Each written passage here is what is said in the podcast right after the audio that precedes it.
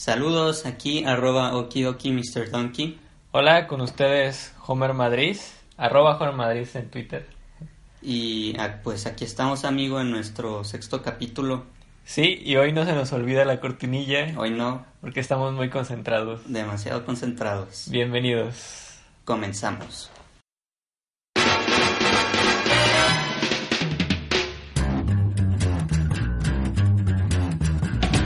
It's time to blow this scene. Get everybody in the stuff together. Okay, three, two, one, let's jam.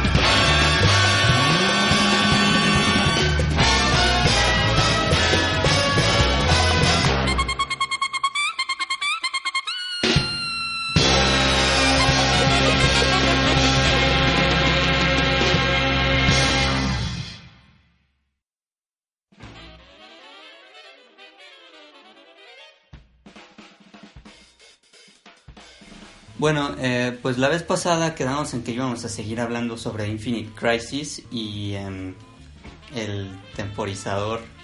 eh, No no- sé. no- Verga. Ya, o sea, Ya, de todas maneras nos tardamos lo que queremos, amigo. es una buena referencia. Por si acaso lo dudaban, no estábamos hablando de sobre cómo hacemos este podcast en lo más mínimo. No, no- no sé- si debería editar Es esto. otra cosa por completo diferente y ajena incluso a nosotros. No sé por qué lo dijimos. Olvídenlo. Sí, no, no sé si voy a editar esto, pero si sale, espero que se ríen un poco. Por lo menos ustedes háganlo.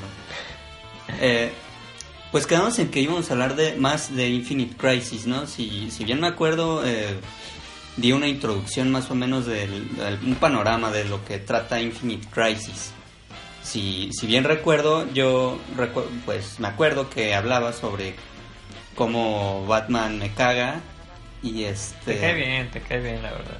y de su plan de su inteligencia artificial tipo Ultron que pues debido a las acciones de Wonder Woman al asesinar a, a un tal Maxwell Lord eh, pues detonó que, que esta inteligencia artificial empezara a atacar a pues a va- varios lugares de la Tierra con el propósito de pues de preservar como digamos co- como esta cosa, ¿no? Del, del creo que incluso lo dije el- en el en el capítulo pasado, amigo, eh, es tipo la gente Smith acá de que no, los humanos son un virus y nomás le están cagando. Entonces, este pues así así es como como tengo este este panorama, ¿no? Que les había explicado. Entonces, ¿cómo es que continúa o cómo es que se desarrolla Infinite Crisis desde donde lo dejé? Eh, pues para empezar, ¿tú como con qué sabor te quedaste de, de esa introducción que, que de Infinite Crisis? ¿Tú qué te imaginas de Infinite Crisis? Bueno, cuando revisando las grabaciones que hicimos anteriormente, creo que no nos adentramos mucho a lo que es Infinite Crisis. Como dices tú, nos diste una introducción muy larga. Creo que sí me, me siento intrigado, tengo que decirlo, porque yo no conozco mucho de DC. Este, sobre esto que está pasando, sobre todo puntualizando, y, no, y creo que no, no sé si lo caché muy bien, el papel que tenía Lex Luthor dentro de Infinite Crisis, porque bueno, los que no estamos tan metidos en el mundo de DC, pues sabemos que Lex Luthor de alguna manera siempre ha sido malo o está al lado de los malos, por decirlo así. Y ahora tú dices, ah, está en este, en este universo, está al lado de los buenos y aparte está creando universos y los está destruyendo como si fueran basurita. Entonces, creo que eso está un poco extraño, no lo entiendo muy bien. Tú que conoces más, creo que nos puedes iluminar más. Bueno, pues so- este asunto del ex Luthor, lo que pasa, no sé si lo expliqué, es que, bueno, sí recuerdo que dije que habían, digamos, estos dos universos, o bueno, más bien uno, porque el otro ya no existía, pero sí existían los sobrevivientes de este universo que se sacrificó en aras de salvar este otro universo que, que pues, que valga la redundancia, que está vivo gracias al sacrificio y pues es el que sí existe, ¿no? Entonces, no recuerdo si era eh, el de Tierra 1, creo que es lo más seguro que es el de Tierra 1 y el de Tierra 0 es el que haya sido destruido con el universo sacrificado. Si no me equivoco, pero es probable que me equivoque. Es solo cuestión como de cuál universo es cuál, números, ¿no? Aunque hay diferencias, pero realmente no nos vamos a adentrar tanto en las diferencias. Solo tenemos que saber que, pues, que digamos que el, el más, el universo más popular, el más conocido es el que sobrevivió. Entonces, de, de nuevo, sobrevivieron eh, Lex Luthor de ese universo sacrificado, que ahora es un Lex Luthor. No, ma- bueno, lo voy a cambiar. Es un Lex Luthor que es bueno, porque era de otro universo. Eh, digamos que tuvo. Eso es otro Lex Luthor de otro universo. Y la diferencia de ese Lex Luthor con el Lex Luthor que es un villano es que, bueno, pues simplemente eh, tan fácil y sencillo como decir que el ex Luthor que nosotros conocemos o del universo que nosotros conocemos popularmente es un villano, mientras que el ex Luthor del universo del universo sacrificado pues es un héroe. Esa es simple y sencillamente la diferencia. Entonces, eh, pues, ¿qué, qué es lo que, lo que pasa o de qué trata? Pues, básicamente estos supervivientes de este universo sacrificado, pues, le dan en la madre a, todo el universo eh, que, sí, que sí sobrevivió, que sí existe. Pero sería como una venganza. Mm, De hecho, aquí voy, no sé, bueno, no sé muchas cosas como te darás cuenta. Eh, este, lo que pasa es que, de nuevo, los supervivientes eran Lex Luthor, eh, el Clark, Clark Kent, eh, Connor Kent y la, la, la novia de Superman. Bueno, creo que era ya su esposa. Luis Lane. Lois Lane, sí, sí. Entonces, eh, pues estos son los, los supervivientes.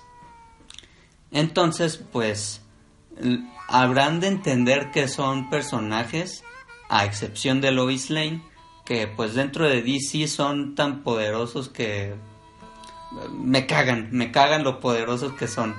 Digo, es como si tuvieras a dos Supermanes, digo, uno es literalmente Superman, otro es un clon de Superman que fue creado para ya sea eh, matar a Superman si Superman se vuelve malo o sustituir a Superman si Superman llega a morir.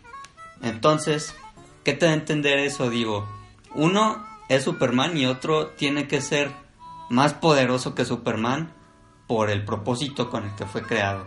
Estamos hablando de que es Superman, Superboy, eh, la esposa de Superman y Lex Luthor. Entonces, pues es como es como tener todas las de perder, amigo. Entonces, Pero a ver, este nuevo universo en el que se está enfrentando, ajá, también existe un Superman sí, eh, todo, todo lo que conocemos, toda la Trinidad. Sí. Ya, ya lo habías hablado la- el capítulo pasado. Entonces le van al mame a los de este universo. así es. Y podemos ver un Superman contra un Superman. Sí, sí, de hecho sí podemos ver un Superman contra un Superman. Y eh, pues eso es ya más... de- déjame primero te explico. El punto es que estos, estos supervivientes que son héroes, pues se dieron cuenta de que, pues de lo darks de este universo, Y pues estaban así de que no, nuestro universo era acá más chido. Éramos más alivianados, puta madre. Este universo está bien culero, ¿no? Este, todos son unas mierdas.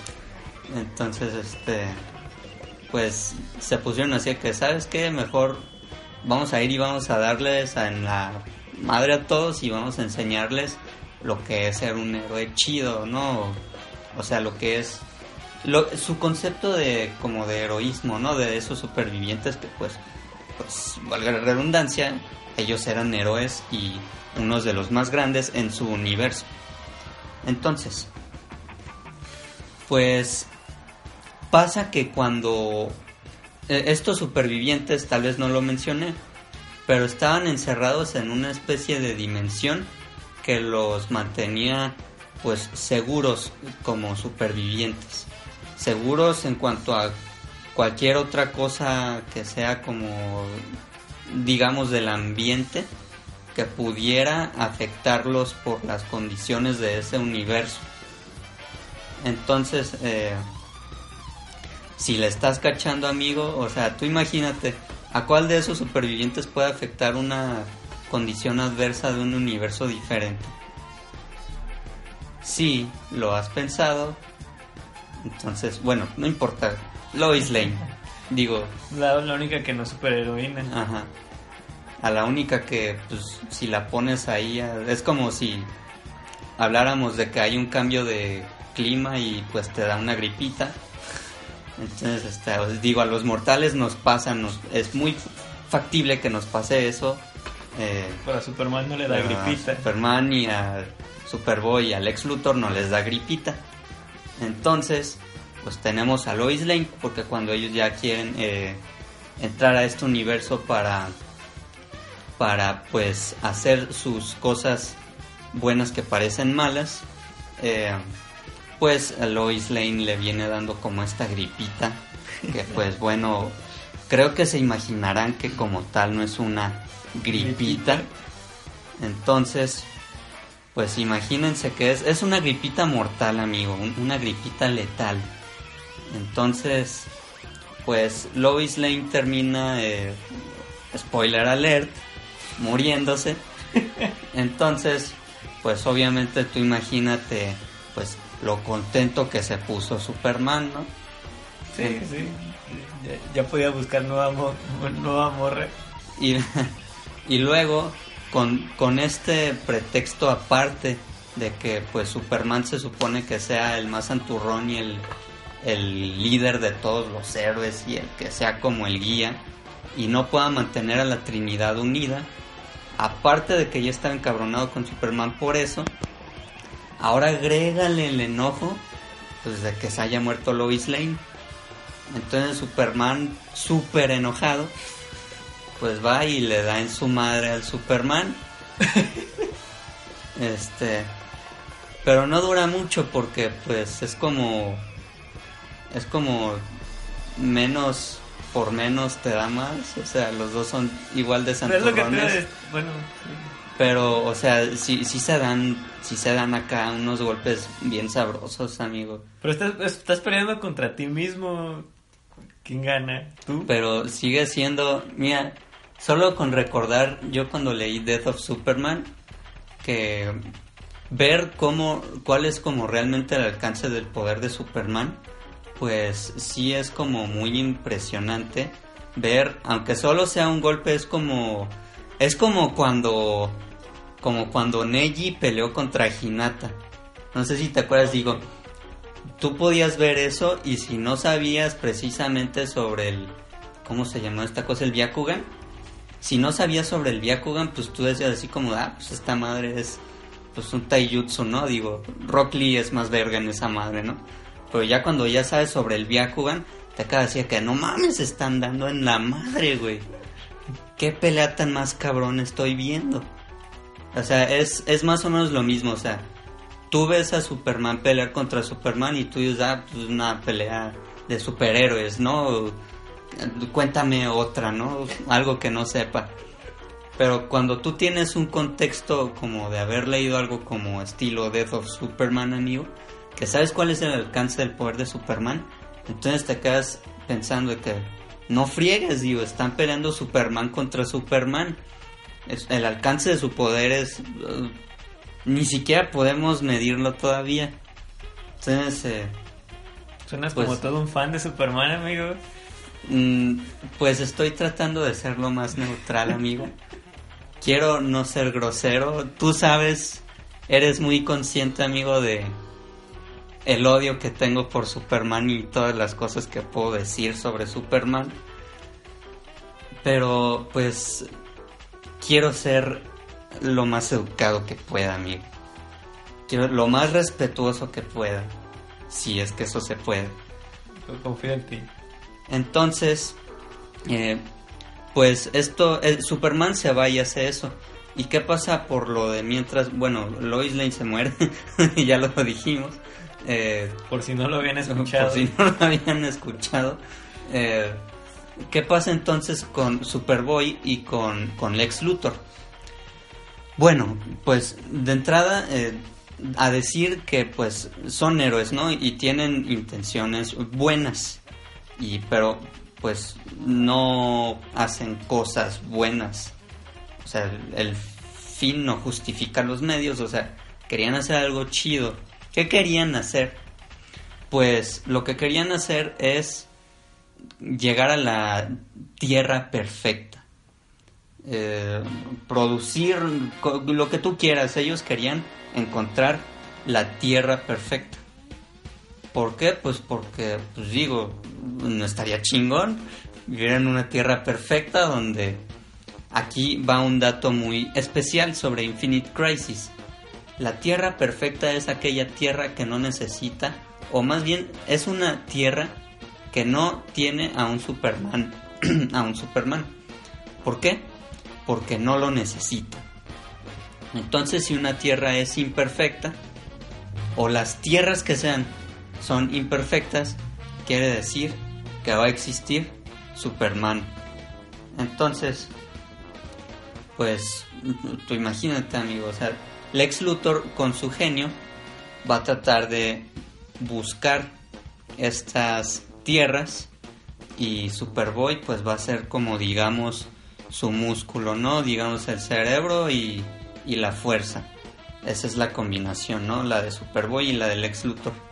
Que sigo diciendo, se van a convertir en los villanos de esta historia, eh, pero lo que quieren no es algo malo. Simplemente eh, es una idea realmente muy radical. Digo, imagínate que alguien de ese poder viene y te dice, ah, este, ustedes no valen verga. No precisamente con una mala intención, pero pues simplemente está tratando de notar algo obvio que pues simplemente le está diciendo, digo, ustedes pudiendo ser mejores de lo que son, no lo son. ¿Por qué? No sé y me vale verga, pero pues ya no estoy, yo como héroe que soy, no estoy dispuesto a seguir dejando que ustedes pues sigan haciéndose patos. Ah, y se supone que son los héroes de este universo, pero no hacen su, su chamba bien. Entonces, este, pues nosotros somos también bien cabrones, aunque somos poquitos, y pues queremos hacer esto. Entonces, o nos ayudan ¿O se la pelan? o se la pelan. Entonces, pues tú imagínate que llegue y te diga eso Superboy. Que pues bueno, Superboy, como lo dije a- en, hace un ratito, pues es igual o más poderoso que Superman. Entonces, pues de alguna manera ya estoy empezando a desarrollar Infinite Crisis y pues yo creo que en el siguiente programa empezaré a hablar ya más del pues del contenido fuerte de Infinite Crisis porque creo que ahora sí ya Ya, ya entramos. ya entramos a Infinite Crisis. Pero ya nos tardamos mucho y tenemos que hablar de otras cosas amigo. Entonces en el siguiente programa pues hablaremos más de Infinite Crisis. Muy bien, entonces lo dejam- los dejamos con nuestra canción. es de Local Natives la canción se llama Heavy Feet Disfrútenla, nos vemos en, en ahorita.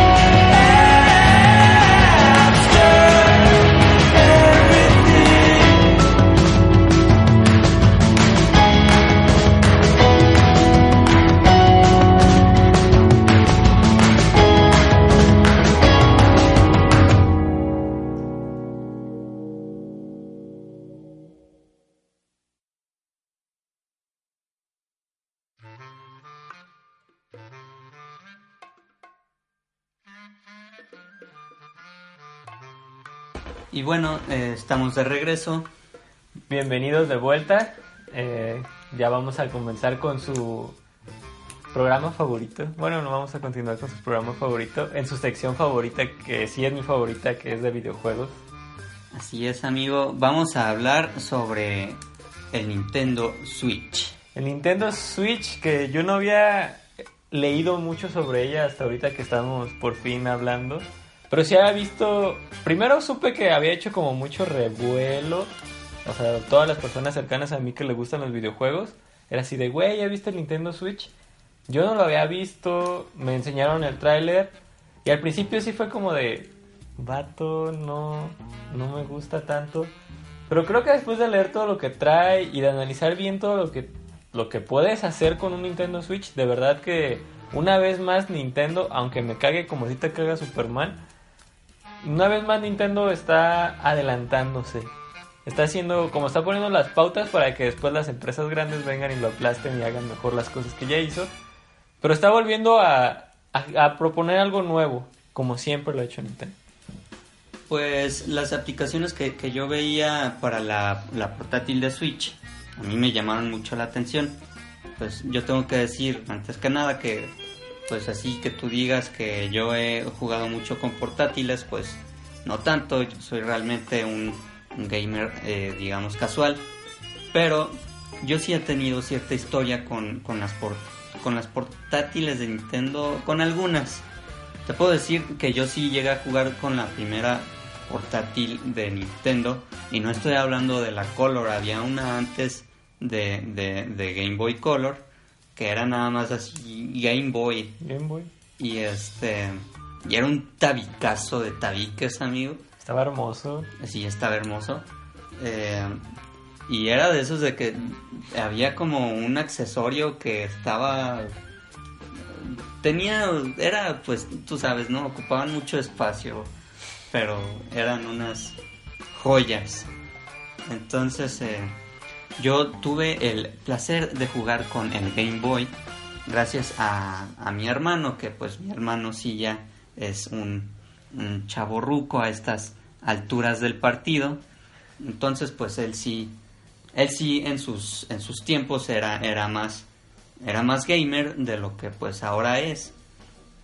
Y pues él tenía el Game Boy y, y fue gracias a esto que pues yo pude conocer y jugar con el portátil Game Boy Pero tú, tú te acercaste primero al portátil de Game Boy o al, a alguna consola. ¿Cuál fue tu primer acercamiento a Nintendo? mi primer acercamiento fíjate que yo llegué a jugar con la consola de Nintendo del 64 el Nintendo 64 Sí, yo también empecé con... De hecho fue mi primera consola de toda mi vida.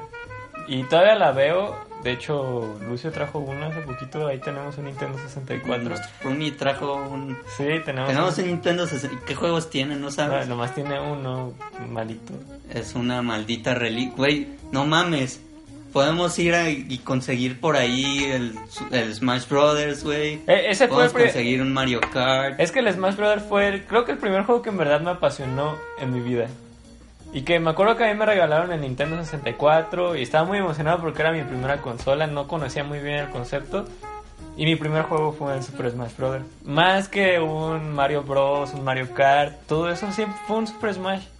y por eso me trae tan buenos recuerdos. Y me gusta jugar aunque sea malísimo jugando en Smash. Podemos conseguir un Star amigo, no mames. Sí, me lo enseñó y dije, mira, este, este punche se va a poner feliz con, con este Nintendo. Un Star Fox, un Mario Party, un... ah, ¿Cómo se llama el de Donkey Kong? Eh, pues sí, podemos hacer muchas cosas, amigo. eh, qué buen, es, son tremendamente buenas noticias. Yo no sabía esto. Sí, pues te digo, ese fue mi primer acercamiento. Tú dices, yo supongo, ¿qué llegó primero, el Nintendo 64 o tu Game Boy?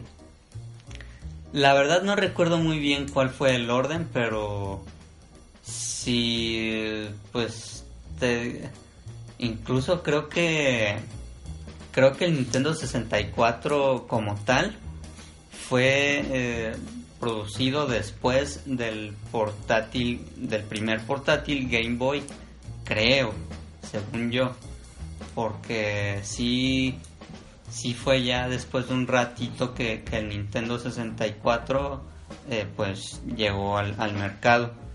Si no me equivoco, también pues, puedo estar delirando.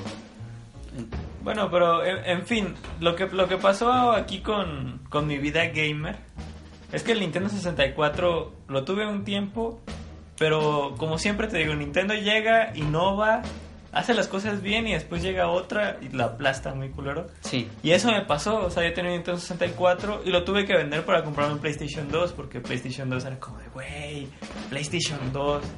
Después de eso, yo no tuve un Game Boy Color, no tuve un Game Boy nada, ni siquiera el Advance. Yo llegué hasta el Advance SP, que era como pues, una cajita más chiquita porque ya ves que los Game Sí. Boy eran más grandes. Esa era una sí, ya te empezaba a tener una forma tipo la que tienen PS Vita, más o menos. Más o menos sí, se abría y se cerraba porque en ese tiempo al- creo que los celulares estaba de moda también, Sí. que se abrían y se cerraban y ya tenía luz de fondo. Esa era una innovación bárbara porque antes acuérdate que no tenían esa lucecita de brillo, perdón. Entonces ya tenía brillo, le podías poner hasta cuatro intensidades de brillo. Y ahí fue donde tuve el primer acercamiento a uno de los juegos más viciosos del mundo, que es Pokémon. Ahí, ahí yo tuve el jugué con Pokémon Red, que era para, para Game Boy Advance. El primer Game Boy Advance donde los cartuchos eran mucho más grandes.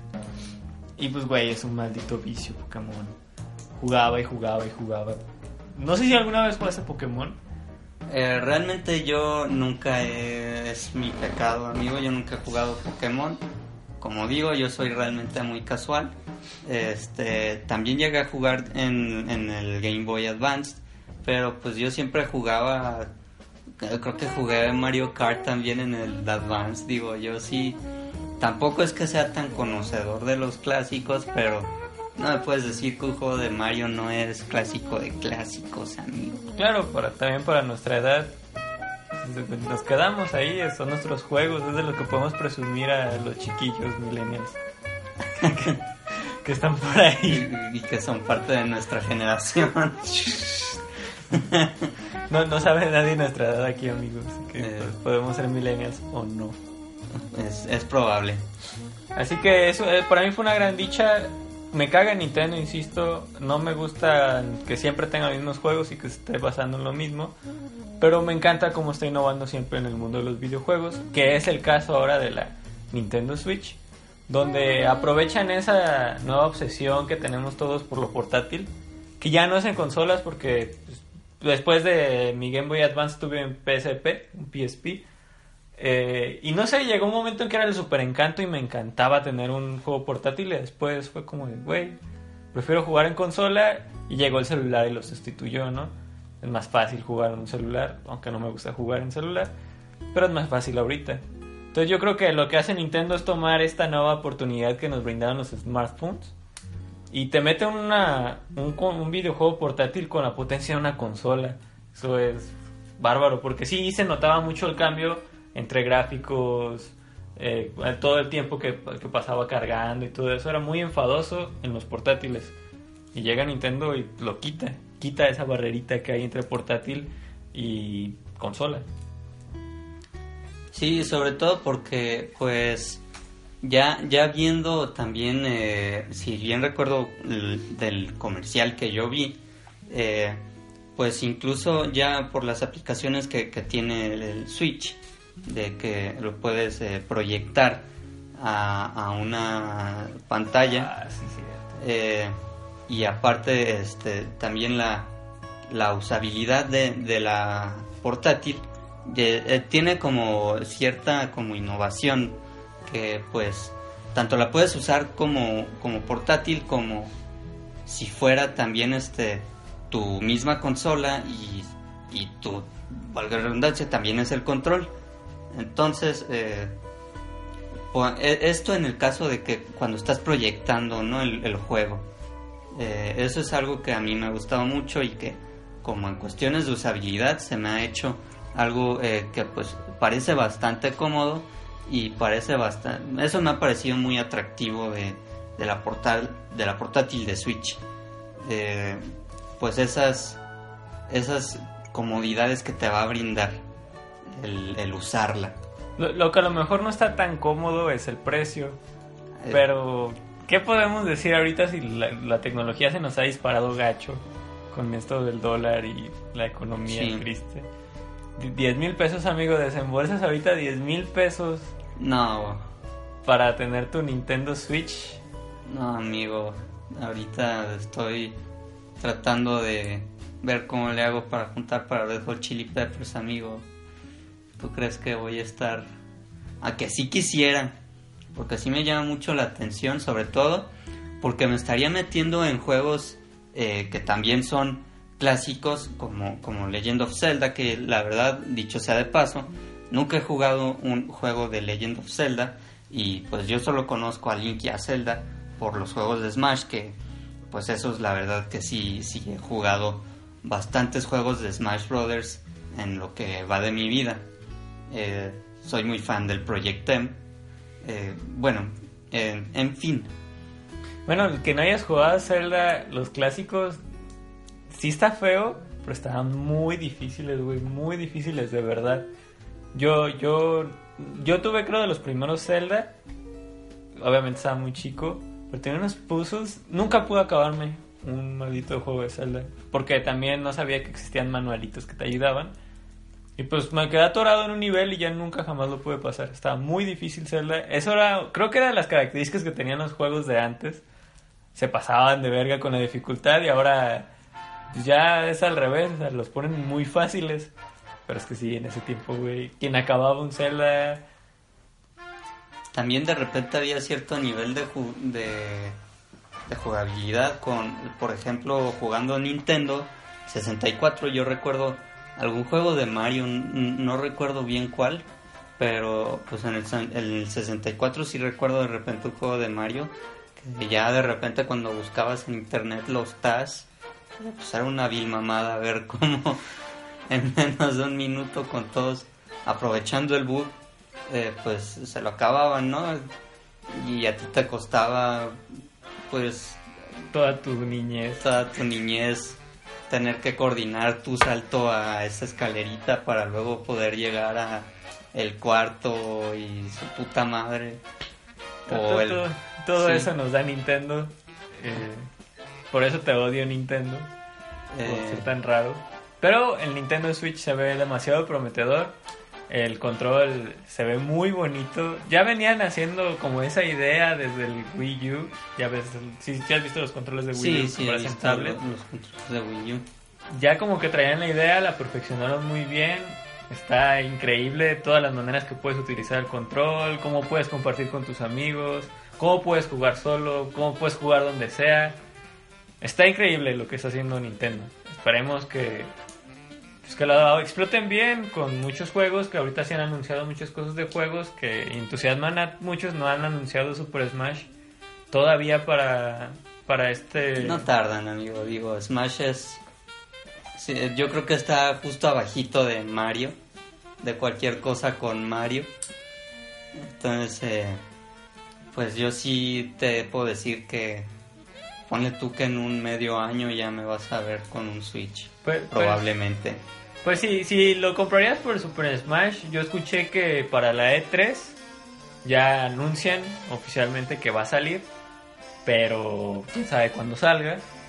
Yo creo que ya está en desarrollo desde hace un buen rato. Y pues yo nada más jugaría contigo eso. Y lo vería de lejos y me gustaría probarlo. Porque de las cosas que más me quejo yo de los móviles en juegos es que los controles son muy incómodos. Y ahora vas a tener un control en un móvil. Cosa que intentó hacer PlayStation no le salió bien. Con sus juegos que podías conectar tu control de PlayStation 4 a tu celular y ahí puedes jugar. Pero pues nadie lo utilizó porque no tenía potencia. Y ahora tienen potencia. Así que estoy entusiasmado con Nintendo Switch, pero me sigue cagando Nintendo. Pues yo también, sobre todo por esta eh, nueva eh, pues visión de pues de los viejos clásicos de Nintendo que como tú dices siguen explotando lo mismo, pero pues para yo lo veo como una oportunidad de jugar algo que pues nunca he jugado y que ha existido pues ya desde hace un rato y pues ahora con esta manera innovadora de de, verlo, de, de presenciarlo, de jugarlo, pues sí me llama mucho la atención. Entonces, pues yo sí espero también con ansias, eh, pues tener el presupuesto suficiente para poder gastar para por lo menos un par de juegos y pues la misma portátil de Switch. Muy bien, amigo. Pues creo que quedamos. Hoy sí explicamos muy bien lo que queríamos. Creo que sí, Y, es- sí dimos al clavo. y vamos terminando este Este, este bloque. este bloque. ¿Qué canción nos toca? Y pues vamos a irnos de este bloque con una rola de The Drums llamada Forever and Ever Amen. Por eso de la Semana Santa, ¿verdad? Efectivamente, Oh, amigo. La cuaresma es también Sí. la Semana Santa. Estamos grabando el primero de marzo. Miércoles de ceniza, así que Alma quebradiza, amigo. sean, sean felices y nos vemos en el siguiente bloque.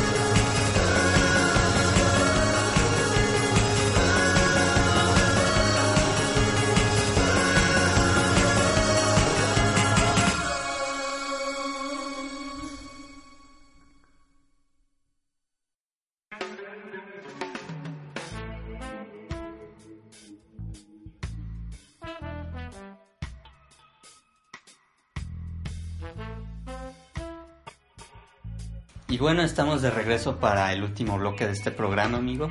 Sabemos que no quieren que termine este programa porque está muy bueno. Creo que hoy tenemos muy buena dinámica, Efectivamente, amigo, tenemos mucha química mucha química, eh, pero pues es hora de hablar de cine. y de un cine bastante sensible, amigo, Sí, aquí vamos a hablar con mucho respeto, o con el mayor respeto que podamos. Si es que se puede tener respeto entre nosotros. Eh, Pero vamos a hablar de algo que va a estar muy candente. Caliente, muy picante, muy Very, caliente. very caliente, amigos. Eh, pues de hecho estamos grabando justo un par de días después de, de que se celebraron las premiaciones de, de los Oscars y pues precisamente es una película que pues más Oscar bait que esta película no creo que solo La La Land y pues Y aún así no... y aún así Está, estaba muy lejos La La Land de lo que podía generar esta película. Era obvio que tenía que ganar. Y pues como ganó, también hizo que llamara más la atención. Aunque no lo vi por razones personales que tuve que apagar la tele por coraje, pero, pero ahora tengo unos tacos gratis gracias a eso. y pues hablamos nada más y nada menos que de Moonlight Moonlight, Luz de Luna, está en español. acá en, en los cines mexicanos Mexicanos para aquellos que nos escuchan en México. Si algún día tenemos algún español o... Ah, teníamos Mexicanos españoles, pero ya no nos escuchan. Ah, Vuelvan. joder tío Vuelvan, por favor. pero qué buenas noticias son estas Y esperamos que haya colombianos, chilenos y todo. Chido. Pero todavía no tenemos más que mexicanos y casi todos son amigos. Estas. Eh, bueno, hablemos de Moonlight. ¿De qué Eh. trata Moonlight? Empezamos por ahí. Bueno, tiene una trama bastante Oscar bait. Yo sigo diciendo Oscar bait, pero es que no puedo decir otra cosa más que eso. Eh, Moonlight se trata, o, o más bien tiene elementos en su historia que van a tratar sobre un niño que pues es de, de de- es, es un afroamericano. Afroamericano. Mira, empezamos muy respetuosos, amigo. Así tiene que ser. Vamos muy bien. Eh, es, es un, es un niño afroamericano, el cual, pues, eh, mientras va creciendo, eh, se va dando cuenta que, pues, su, su preferencia sexual va más allá, va, va más ligada a la homosexualidad. O sea, vamos, vamos resumiendo. Un niño afroamericano homosexual. Homosexual. Ok. Más bien que va creciendo y se da cuenta que es homosexual. O sea, tampoco cuando era morro, yo creo que el morro no sabía. Entonces, yo creo que sí es más correcto decir que cuando va creciendo se va dando cuenta de su preferencia sexual, que era la homosexualidad, porque de morro no sabía. Sí, sí. Eh, yo creo que ese es de los puntos fuertes de la película. Pero continuamos. Y eh, bueno, eso es como, como muy resumido y pues por supuesto tampoco es como de que la vamos a contar toda, pero sí vamos a dar un contexto, digo. Eso es como el resumen, no tan resumido, pero es como el resumen de introducción a Moonlight. Sí, de hecho acaba de decir de que este niño que va descubriendo su homosexualidad, homosexualidad lo va haciendo en un barrio marginado de Estados Unidos en el que se manejan, aparte que hay muchos más afroamericanos, Ajá. Eh, se maneja un ambiente de violencia y de drogas. Sí, un ambiente de violencia y de drogas y precisamente eh, pues eh, habrán de imaginarse que pues también sus figuras paternas y maternas, digamos biológicas, pues bueno, de entrada nada más está su, su, madre, que pues, que poca madre, pues viviendo en un, en un ambiente como en el que vive este personaje, este niño, en el que se va desarrollando, que va creciendo, pues eh, va precisamente a tratar de esconder su identidad sexual porque pues realmente él no puede ser quien es cuando está con su familia porque su familia pues no, no lo cuida, no pu- pues sí en resumen no lo cuida, no, no cumplen con sus deberes Funciones con paternales. sus funciones paternales. Entonces, eh, y cuando lo hacen lo hacen de una manera pues muy muy deficiente digamos Eh, entonces pues que, que es parte del, del desarrollo de, de este niño qué es lo que hace pues trata de buscar pues una figura paterna que pues, pues, que le enseñe algo. Entonces eh, pues también esto pues va a tratar como estas como cuestiones pues de, hasta cierto punto yo podría decir podría hacer la analogía como de que no todo lo que brilla es oro porque bueno digamos que en este sentido las figuras paternales biológicas le fallaron. Así que tuvo que ir a otras figuras que pues de hecho se supone que eran completamente extraños para el niño. Él los conoció gracias a que pues era un niño que era buleado digo. Han de imaginarse no que no era un niño que era muy agresivo era un niño callado era un niño que pues casi no se defendía de los ataques que otros niños trataban de hacerle para eh, pues para burlarse de él no entonces eh, pues basándonos en esto pues se imaginarán que en una de esas sus sus bullies pues lo persiguieron para no sé pegarle burlarse de él. Lo que sea lo estaban persiguiendo y pues fue como una persecución infantil una persecución negra Eh, afroamericana.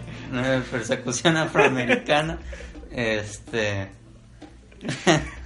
entonces eh, pues el niño pues corre para salvaguardar su integridad eh, más física que emocional pero pues el punto es que logra huir y encuentra un lugar en el cual se esconde y es en este lugar que lo encuentra su figura paternal eh, que pues es un un un como no, no, no es un dealer que es la palabra yo- que yo- yo diría que es era como un cobrador, era un supervisor. No, no- era así como un supervisor era más como, o sea, él iba y checaba que todo estuviera en orden, que no le estuvieran acá moviendo raro. Y se iba. él, él checaba los dealers no Sí, sí, era como el, el, Sí, era un el de arriba de dealer. Ajá. Entonces, eh, pues, de aquí, por eso trato de hacer como de que la analogía que yo usé de que no todo lo que brilla es oro, eh, trato como de, de dar como fe de que, pues, no necesariamente porque una persona sea mala, o bueno, no más bien, no porque, no necesariamente porque una persona para ganarse el pan, para ganarse las tortillas haga cosas malas, Lo hace una persona mala. significa, ajá, mala entre comillas, ¿no? Digo porque pues hace algo malo, pero pues de alguna manera pues puede tener sus es algo ambiguo medio moralmente, pero pues, pasa, ¿no? Pasa en la vida, pasa en Es que creo que, que la película buscó hacer esto porque... De hecho, estás viendo las dos caras de la moneda, si te das Sí. cuenta. De su mamá era una consumidora. De hecho, lo pusieron una frente yonki. a frente. Y le consumía a su nueva figura paterna. Entonces eran las dos caras de la moneda. Podías pensar que él era malo porque por su culpa su mamá, por su culpa entre comillas, claro, su mamá era una yonki. Era una yonki. Porque él le daba la materia prima para eso. Pero también era decisión de la madre. Entonces el, el- el niño estaba involucrado entre las dos partes de una manera muy curiosa. Eso me gustó bastante de la película. Porque sí, o sea, su nueva figura paterna era en parte culpable de no, que no tuviera una figura materna. Y de hecho se lo llevó a reclamar un poco con sus acciones. Sí, en cierto punto, porque pues digo, yo creo que bueno, esto es en base a que mm, seguramente el niño se dio cuenta, a pesar de su corta edad, de qué es lo que estaba pasando, en pocas palabras.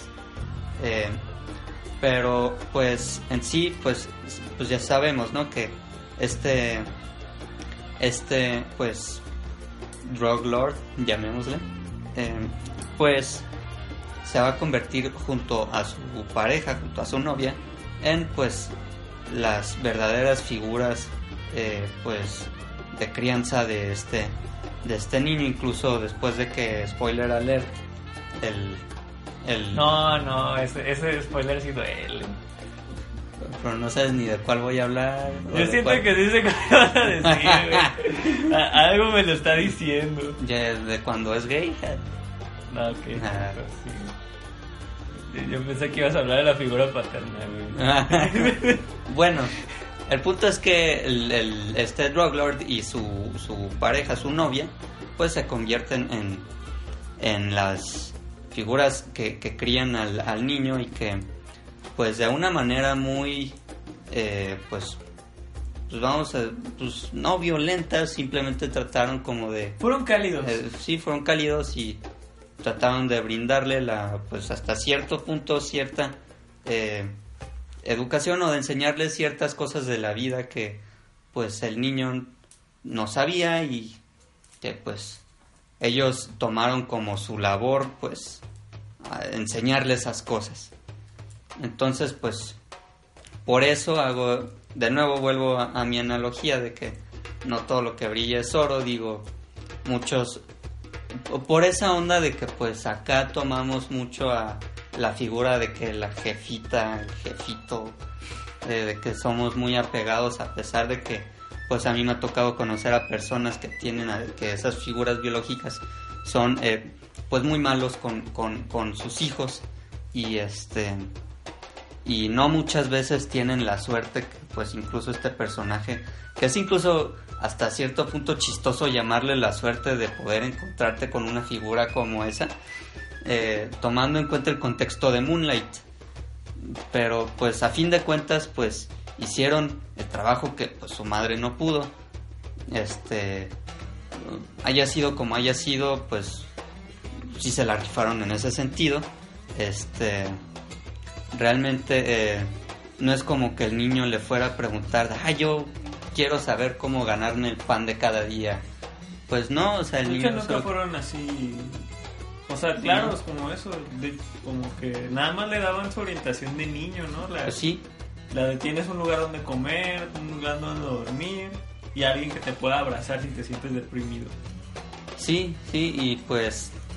Pues en ese sentido sí, es- sí estuvo muy rifado cómo, cómo se presentó, precisamente tú lo decías, eh, pues no, yo no diría que es como solo una moneda, ¿no? Son como pues las la serie de el conjunto de monedas que pues puede ser como parte de una persona como integral independientemente del, del color no es como decir este que en el trabajo eres una persona y pero en tu vida personal eres alguien completamente diferente no o sea es como un reflejo hasta cierto punto de esto independientemente también de del color de, de piel que pues que sí era realmente un punto a remarcar pero pues realmente por lo menos para enfocarnos en ese punto lo puedes dejar de lado y pues también es una manera muy compacta muy sencilla que eso sí la aplaudo a Moonlight.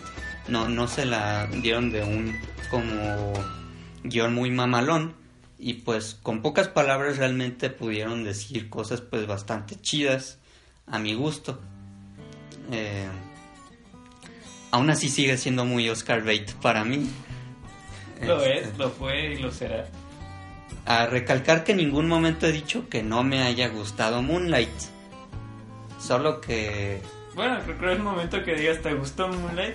eh, sí sí me gustó Moonlight digo si no digo que no me gustó pues por lo Bueno, ok, Obvio, me me gustó. de lógica. Eh, entonces, eh, pues, pues sí, sí, me gustó Moonlight.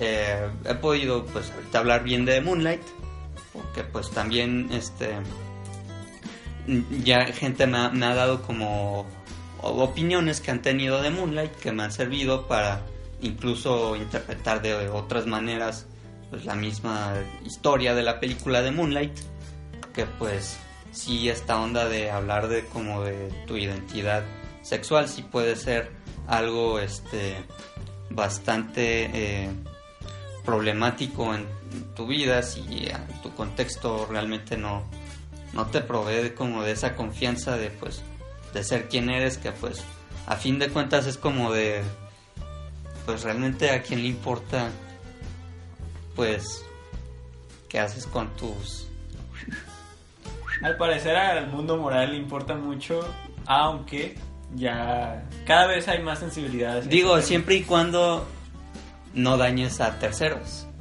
Digo, bueno, ¿a quién le debe de importar siempre y cuando no dañes a terceros lo que haces con tu... Ahí, ahí está. Eh, Ya está bien para fraseado lo que quería decir a mí. Eh, Es, es una propuesta que ahorita está muy, muy puesta en la mente de los jóvenes, supongo. Creo que somos más tolerantes en ese sentido con los adultos, no es lo mismo. El contexto, como dices tú, eh, influye mucho. Y creo que Moonlight, se, de alguna manera, puede tener más sensibilidad en, las personas que están pasando por esto, o incluso en las personas afroamericanas también, porque toca esos temas y de alguna manera yo no los comprendo también del todo bien yo puedo ver el lado dramático de otro lado y por mi contexto que es completamente distinto. Pero, pero a mí, a mí también en mi opinión, también me agradó Moonlight. Me agradó más días, muchos días, muchos días después, después de pensarla mucho y todo, que cuando salí del cine. No es de esas películas que salí del cine diciendo, güey, qué peliculón acabo de ver. Incluso el mismo final de repente ahí me dejó así como de que en serio esto es el final. Pero también pues era como cuestión de... También tuve que pensarlo después un ratito. Eh, también incluso parte de, de que me haya llegado a agradar más Moonlight fue también cuando pues empecé a hablar con, con más gente sobre, sobre esta película que incluso también pues me llegaron a decir como qué, qué significaba para ellos el final de Moonlight que hasta cierto punto incluso sí me dejó como medio pues, así como de que esto qué pedo no así como no no, ent- no entendí sí, sí recuerdo tú qué pedo.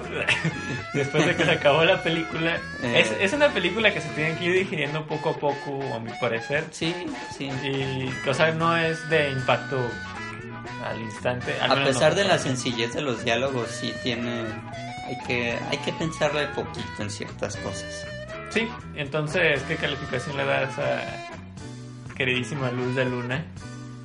ponle tú que un un 8 Pinocho Sí, comparto tu hecho. ¿Por qué? Porque me gustó mucho la sencillez.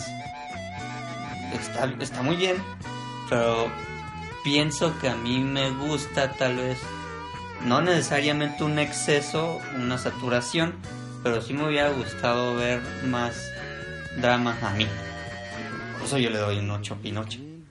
Eh, a mí me gustan las películas sencillas, de diálogos sencillos, eso también lo aplaudo mucho. Eh, nada más que yo tenía expectativas muy altas antes de entrar. Me imaginé una cosa completamente distinta al pensar en afroamericanos, drogas y homosexualidad. Mi cerebro hizo una historia completamente distinta a la que vi y eso creo que influyó mucho en mi criterio al momento de, dar, de ver Moonlight. Yo siento que en algunos momentos se sintió muy lenta o incluso pesadita, así como como es una película Muy silenciosa, muy negra en mi alma. eh, es una película silenciosa que va lento, entonces de repente como que el sueño me pegó, como a ti te suele pasar en casi todas las películas cuando vamos de noche. Mi horario de la escuela no me lo ha permitido amigo. Entonces por eso yo le doy también un 8 a Moonlight. Eh, le faltó, Pinocho. le faltó eso y eso de que lo tengas que digerir muchos días después. Está bonito hasta cierto punto, pero creo que me gusta más cuando salgo más impactado del cine. Que me da, como que siento que el feeling me dura más tiempo que cuando lo estoy pensando mucho. Entonces, pues, esa es nuestra reseña de Moonlight, amigo. Hoy tenemos podcast largo. Este podcast va a ser el más largo de todos los podcasts que hemos sacado y ni siquiera el piloto nos va a alcanzar. Pero bueno, Nos hemos superado, amigo. Esperamos que tengamos más escuchas. Eh, ya vamos, estamos publicando otra vez. y esperamos ahora sí como tomar eh, ya como una frecuencia. Es posible que de ahora en adelante, por lo menos hasta cierto periodo de tiempo, pues publicamos como de a dos al mes, Sí, por lo menos. pero pues vamos a tratar de seguir publicando de nuevo. Ustedes entiendan, tenemos tenemos unas prioridades que pues tenemos que atender también. Igual, si no les gustó el piloto, si nos siguen escuchando, podrán ver que vamos mejorando y vamos mejorando. Eh, y pues, pues de- váyanse del sexto para el resto y pues compártanos. eh, estamos en Facebook como Lógicas Cabroncas. Y pues bueno, a mí me pueden encontrar en Twitter como arroba. Donkey. A mí me encuentran como arroba joven Madrid. Eh, los vamos a dejar con una rola que viene mucho al tema. Precisamente por eso la escogí, amigo. La banda se llama Fantastic Negrito, Nada racista. no para nada. Eh, y la rola se llama Lost in the Crowd. Entonces nos vemos muy pronto amigos. Eh, muchas gracias por escucharnos. Esperamos que sientan la vibra negra con esta canción. Y pues mu- muchas gracias, Fantastic Negrito. Muchas gracias.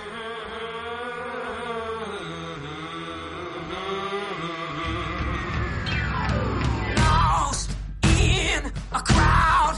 You feel your thoughts out loud, lost in the